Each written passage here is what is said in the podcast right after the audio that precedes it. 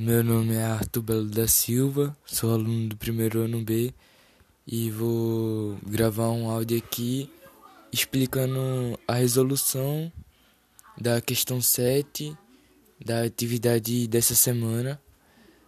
Bom, é, a resposta é: não depende das condições, da forma de agregação da substância pura.